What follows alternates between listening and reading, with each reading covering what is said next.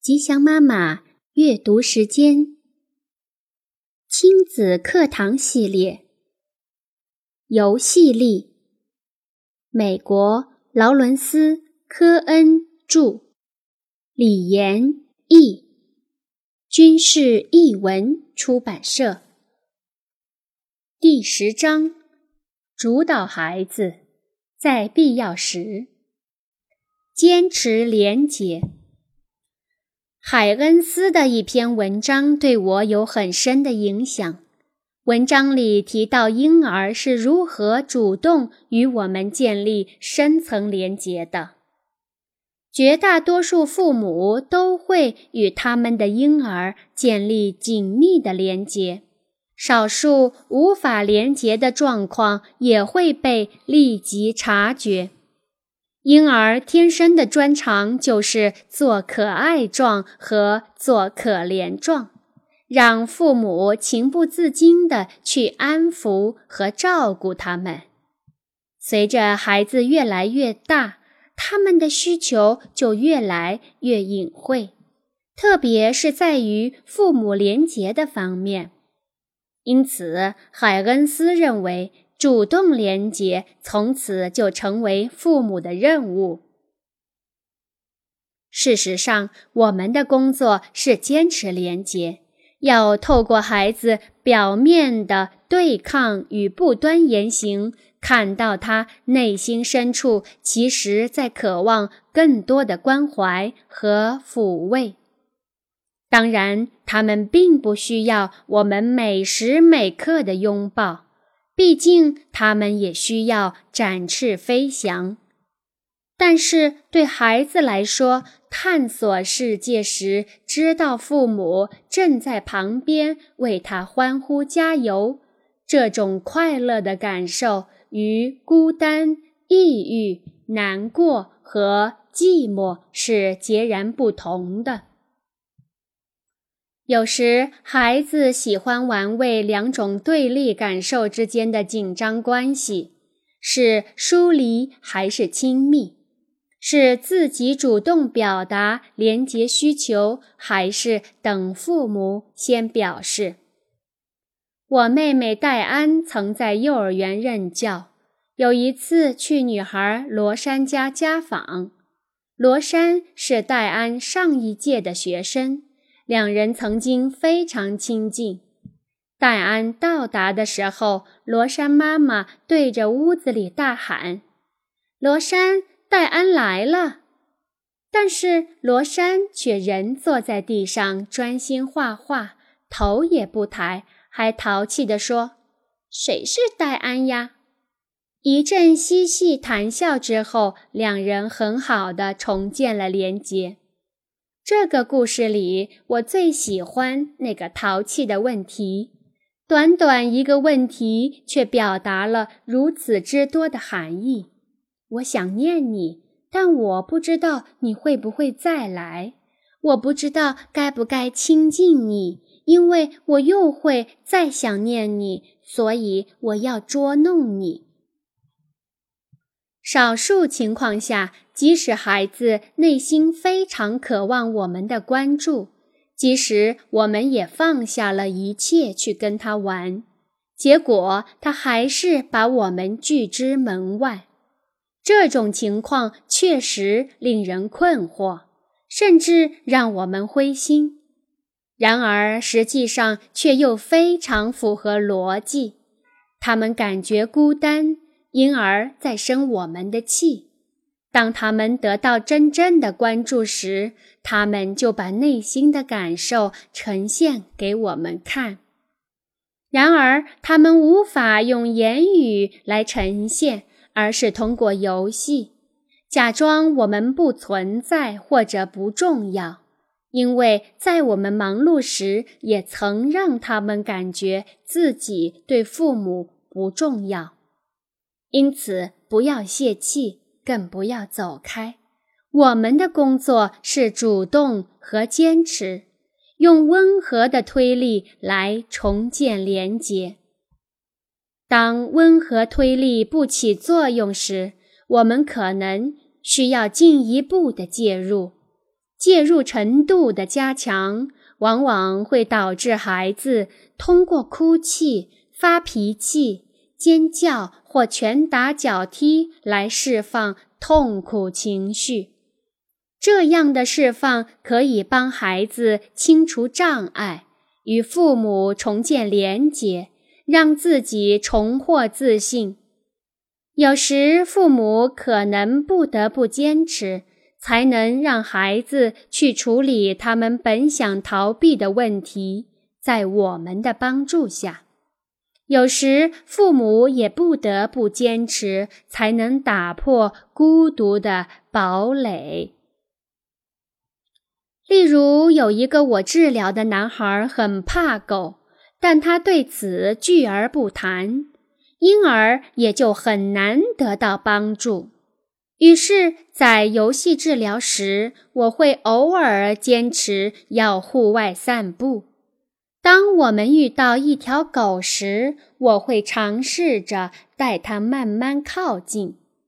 当我们接近那只狗时，我就让它主导，来决定我们靠近的速度。但是，为了要能走到这一步，我就得先主导，因为它不可能自己说：“我们去找只狗吧。”我今天想克服我的恐惧。人在发生这类恐惧时，与恐惧对象之间通常。都有一个特定的距离，我称它为临界点。站在这个临界点上，治疗恐惧才能有效。光是坐在咨询室里谈论狗，距离恐惧太远；而让一只汪汪叫的大狗真的趴在身上，距离又太近。合适的距离是在两者之间，而要想找到这个临界点的确切位置，通常需要成人的介入和主导。当你们正好处在这个临界点时，你会发现孩子可能在发抖，可能在哭，也可能在笑。就站在这里，保持住。当这一波情绪缓和下来时，再往前走一步。这些情绪之所以能够从孩子身上倾泻而出，是因为他同时意识到两件事：第一，我和狗在一起；第二，我是安全的。临界点之所以很重要。就是因为危险和安全这两件事，在同一时刻都是真实的。有时孩子可能唠唠叨叨地细数过去与狗有关的经验，这也是处于临界点的表现。或者他可能会大声地说服自己：“这是一只乖狗，它被拴着呢，不会咬我。”如果你的孩子也需要克服某些恐惧，那就试着和他一起找到这个临界点。你不能让他一个人到外边去，因为他需要你在旁边，这样他才能同时感受到安全和恐惧。你也不能对他进行说教。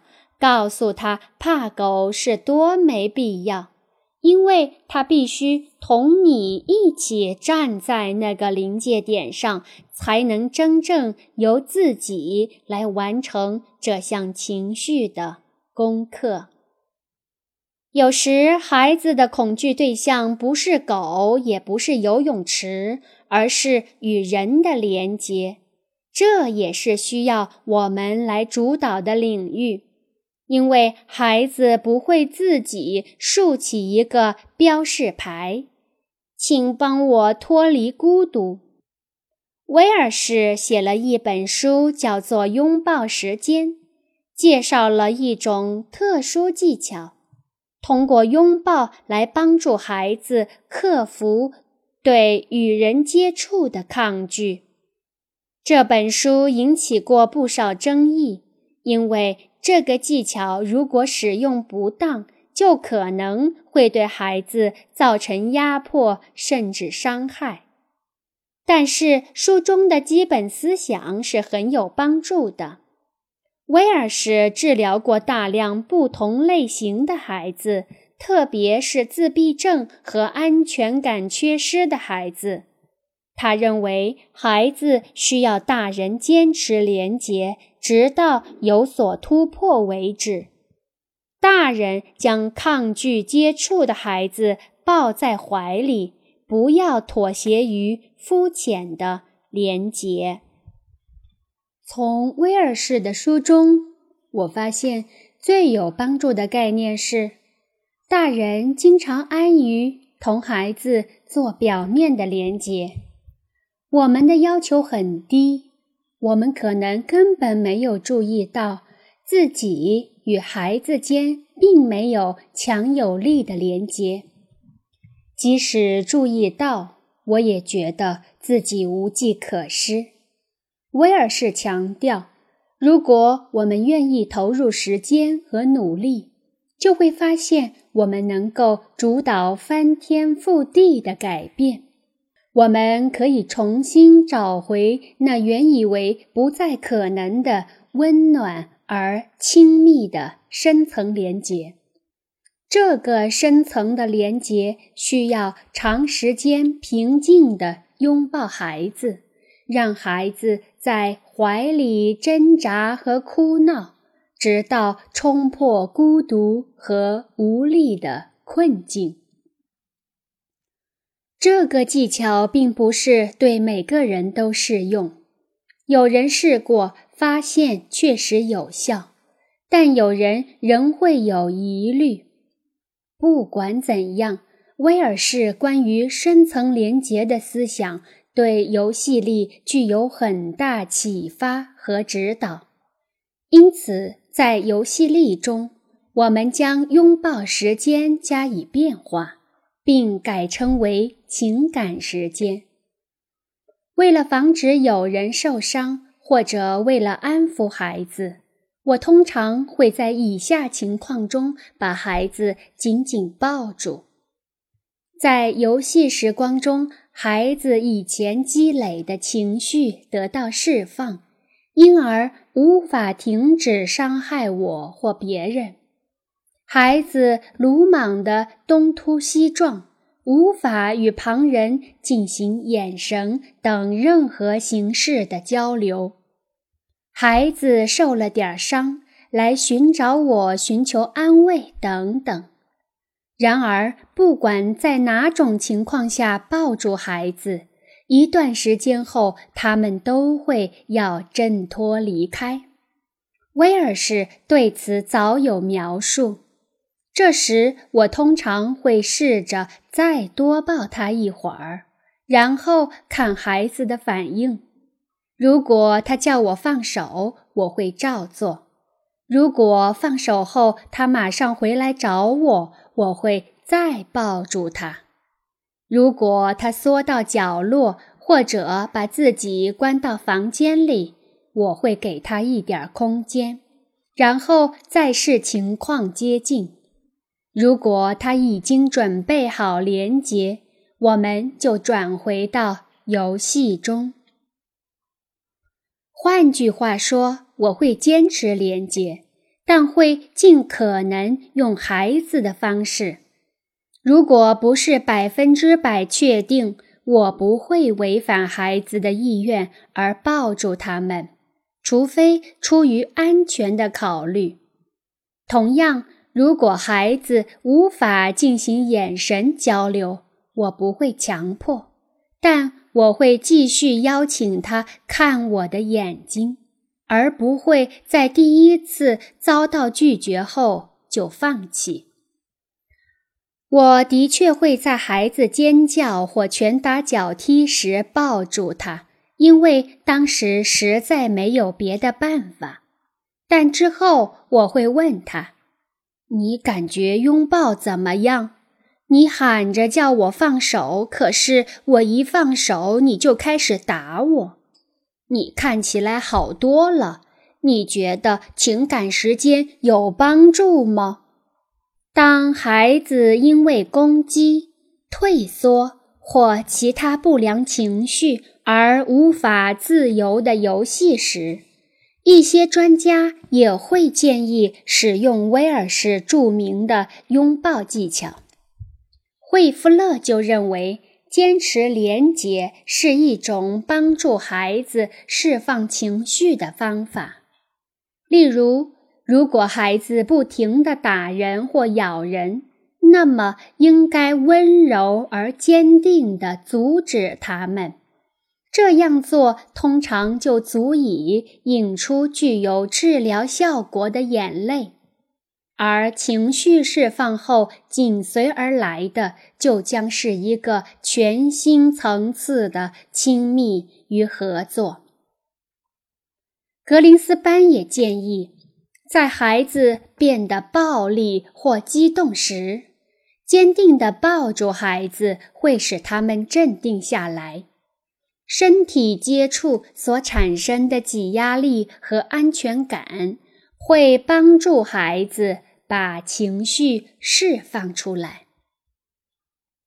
在这些不同方式的亲密的身体拥抱中，有一点非常重要：要记住，你的目标不是惩罚孩子，不是用你的强大对他实施控制，而是要让他们把痛苦的情绪释放出来。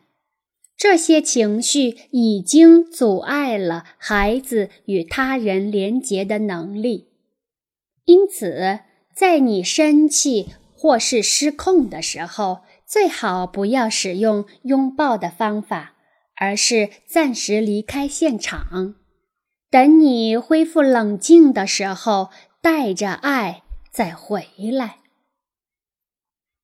上一章我强调了对孩子说好的重要性，但是有一些时候我们也必须说不。其中一种情况是，孩子拼命想要某样东西，而当他们得到后，没过一会儿又拼命想要另外一样东西，而得到之后，同样的事再度发生。如果他们一直尝试要做危险的、毁灭性或是伤害性的事情，这时坚定的不行可能有助于他们释放行为背后的情绪。这些情绪已经让他们无法享受他们所拥有的事物。从某种角度而言，这句不行就像拥抱一样。它提供了阻力，孩子因而会释放过度的恐惧、愤怒和挫折感。他们的反应可能是哭泣、大发脾气，甚至愤怒。他们这些表现并不是要跟你作对，而是另一种形式的游戏。虽然它不具有。游戏在通常意义上的愉快，孩子小题大做，因为他们还不够成熟，无法直接说出他们的感受。对于这种情况，我们没有必要非得就具体事情分出青红皂白。很多大人也会这样的。回想一下，上一次你和爱人或者朋友吵架，是不是也是借题发挥，拿鸡毛蒜皮的小事来吵呢？那也只是因为你没有找到合适的方式来正确的表达自己而已。